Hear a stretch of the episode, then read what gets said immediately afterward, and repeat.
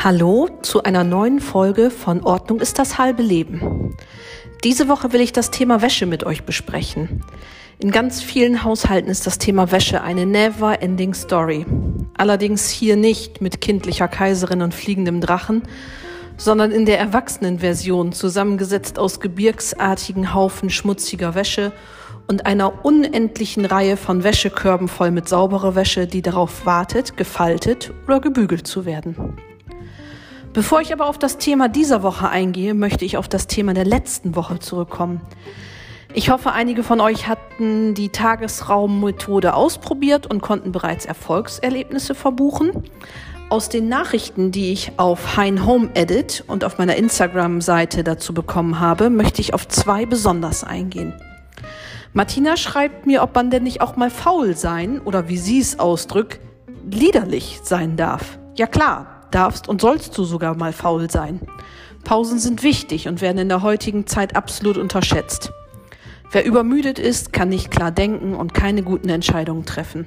Außerdem hat man keine Geduld mit Kindern oder unvorhergesehenen Dingen, die im Alltag so passieren können. Und genau dabei kann euch die Tagesraummethode helfen. Wenn ihr euch einen limitierten Zeitraum des Tages jeden Tag darauf konzentriert und darauf verwendet, die nötigen Aufgaben im Haushalt zu erledigen, kann sich nicht viel Arbeit anhäufen und ihr könnt ohne Gedanken an Wäsche, die gewaschen werden muss oder schmutzige Badezimmer eine Pause einlegen. Besonders wichtig ist das für Menschen, die sich um andere kümmern, sei es Kinder oder pflegebedürftige Angehörige oder was es sonst noch für Konstellationen gibt. Wer selbst keine Kräfte mehr hat, kann sich auch nicht um andere kümmern. Karin schickt mir genau dazu eine Nachricht, dass die neben Beruf und Familienarbeit morgens nicht die Zeit findet, die Tagesraummethode umzusetzen. Als Antwort darauf nochmal mein Appell. Passt die Methode an euer Leben an. Falls ihr erst am Abend Zeit habt, durch die Räume zu gehen, macht es abends. Startet abends eine Maschinewäsche und legt sie am nächsten Morgen in den Trockner. Das Problem an diesen Aufgaben ist, dass sie sich immer weiter anhäufen und nicht von selber verschwinden.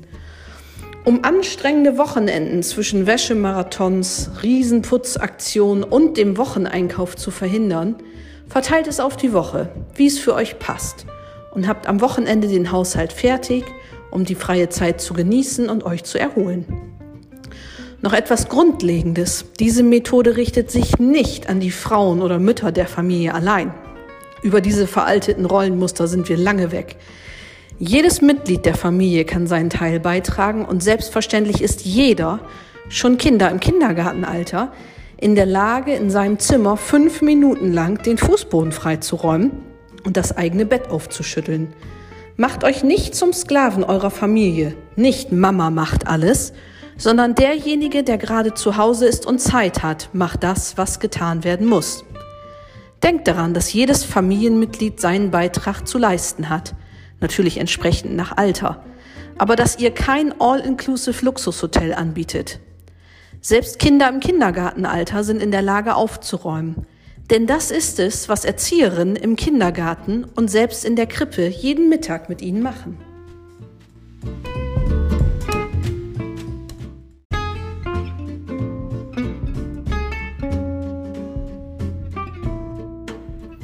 Nun aber zur Wäsche. Warum ist das für viele so ein Riesenproblem? Natürlich liegt die Basis des Problems nicht in der Wäsche selber. Waschen und Trocknen und Falten ist heutzutage ja sehr einfach durchzuführen. Das Problem liegt in der schieren Masse der Kleidung, die jeder Mensch heutzutage besitzt. Hatte meine Oma noch ein Tanzkleid, das sie einfach mit verschiedenen Kragen oder Broschen verändert hat, ist es heute ganz normal, sich für jede Veranstaltung, zu der man eingeladen ist, ein neues Outfit zu kaufen. Auch sonst sind die Schränke der Menschen voll, bei Frauen und Männern, Kindern wie Erwachsenen. Auf dieses Problem werde ich in einem späteren Podcast noch genauer eingehen. Bei diesem Problem mit der Wäsche kann ich euch nur eins vorausschicken. Keep it simple. Keine komplizierten Systeme, je einfacher, je besser, weil es sofort umzusetzen ist und es jeder sofort umsetzen kann. Stellt euch auf die Etage, auf der sich die Schlaf- und Badezimmer befinden, ein Wäschesammler für schmutzige Wäsche. Dies kann alles sein, was euch gefällt. Von einem Korb mit Deckel über einen einfachen Wäschekorb. Der Fantasie sind keine Grenzen gesetzt, wichtig ist nur eins. Dieser Behälter muss sich gut tragen lassen. Die ganze Familie wird nun zusammengerufen, sich den neuen Wäschesammler anzusehen. Ja, so mache ich das tatsächlich mit meinen drei Kindern und mit meinem Mann. Wichtig ist nun klarzumachen, dass sämtliche Wäsche nur hier reingeschmissen wird. Nicht auf dem Badezimmer, Fußboden, nicht in Zimmern, unter Betten oder hinter Türen. Stellt klar, dass ihr nur die Wäsche aus diesem Wäschesammler wascht, alles andere nicht und dass ihr nicht mehr auf die Suche im ganzen Haus nach weiterer Wäsche gehen werdet. Der Vorteil dieser Vorgehensweise ist, dass jedes Familienmitglied Bescheid weiß und hinterher nicht sagen kann, sie oder er hätte gar nicht gewusst, wofür das Ding auf dem Flur gut sein soll. Schmutzige Wäsche im Bade- oder Kinderzimmer wird nicht mehr akzeptiert. Familienmitglieder jedes Alters sollten in der Lage sein, sobald sie aus dem Badezimmer kommen, die abgelegte Wäsche in einen dafür vorgesehenen Behälter zu schmeißen. Morgens, wenn ihr nach dem Aufstehen nach unten geht, nehmt ihr den Wäschesammler mit zur Waschmaschine. Auch hier solltet ihr das System so einfach wie möglich halten. Ich habe vier Sortierkörbe, jeweils einen für bunte, weiße und dunkle Wäsche. Der vierte Korb ist für Handtücher. Ich besitze nur weiße Handtücher und da diese sowohl im Bad als auch im Fitnessstudio oder in der Sauna genutzt werden, wasche ich sie immer 90 Grad.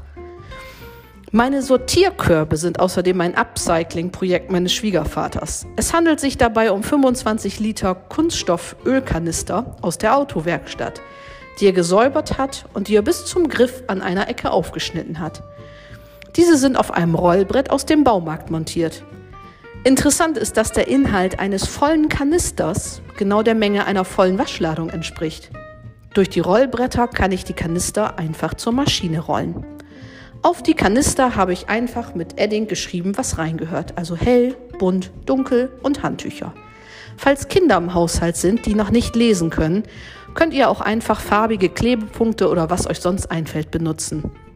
Die Gefahr, dass sich etwas in den falschen Kanister einschleicht, falls eins der Kinder die Wäsche runterbringt, ist zwar gegeben, allerdings seht ihr ja jedes Wäschestück, wenn ihr die Waschmaschine mit der Wäsche beladet.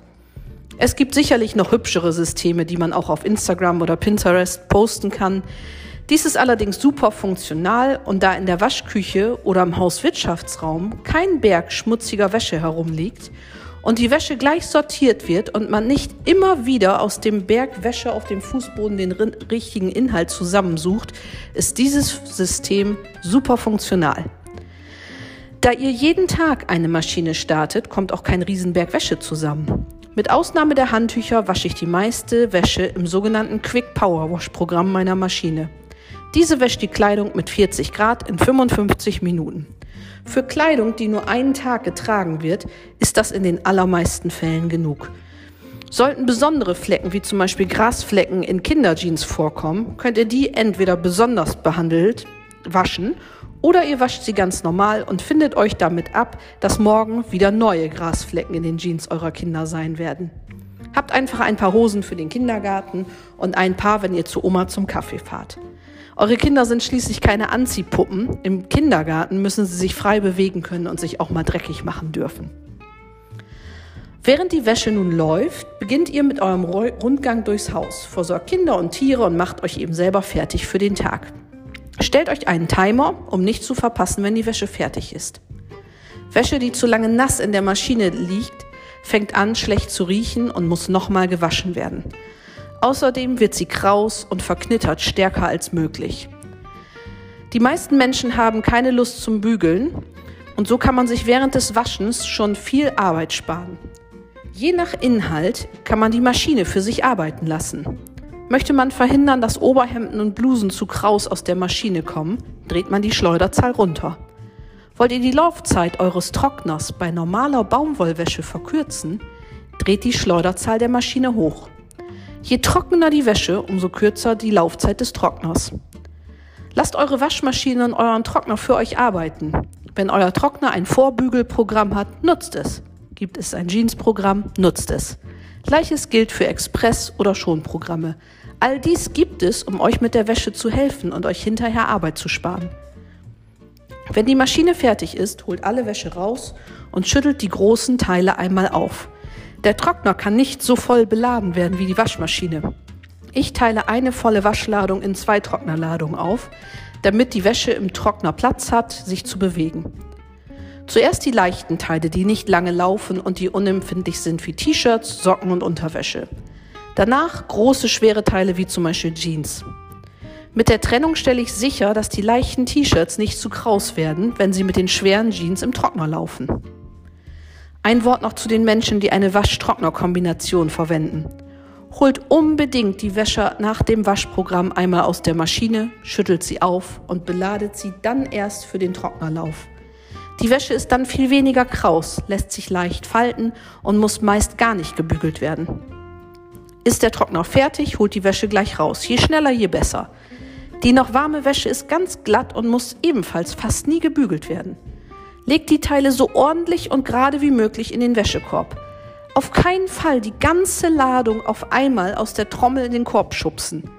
Das garantiert euch ewig lange Stunden vom Bügelbrett. Was aber tun mit Kleidung, die nicht in den Trockner darf, wie Stoffhosen oder empfindliche Oberteile? Sowohl Stoffhosen als auch Oberteile lasse ich im Trockner einmal bügelfeucht vorbügeln, um sie dann direkt auf einen Kleiderbügel zu hängen. Obwohl wir fünf Personen in unserem Haushalt sind, besitze ich keinen Wäscheständer. Was ich stattdessen benutze, ist eine rollbare Kleiderstange. Hieran hänge ich die im Trockner vorgebügelten Teile. Stoffhosen hänge ich kopfüber mit einem Hosenbügel auf. Dadurch, dass der Bund schwerer ist als die Beine, zieht sich die Hose während des Trocknens automatisch glatt. Sind die Teile trocken, hänge ich sie direkt in den Schrank. Ein Wort zu Kleiderbügeln. Holt euch einmal eine ausreichende Menge gleiche Kleiderbügel. Ob Holz oder Kunststoff ist hier dem eigenen Geschmack überlassen. Nichts frisst im Kleiderschrank mehr Platz als eine Horde unterschiedlicher Kleiderbügel.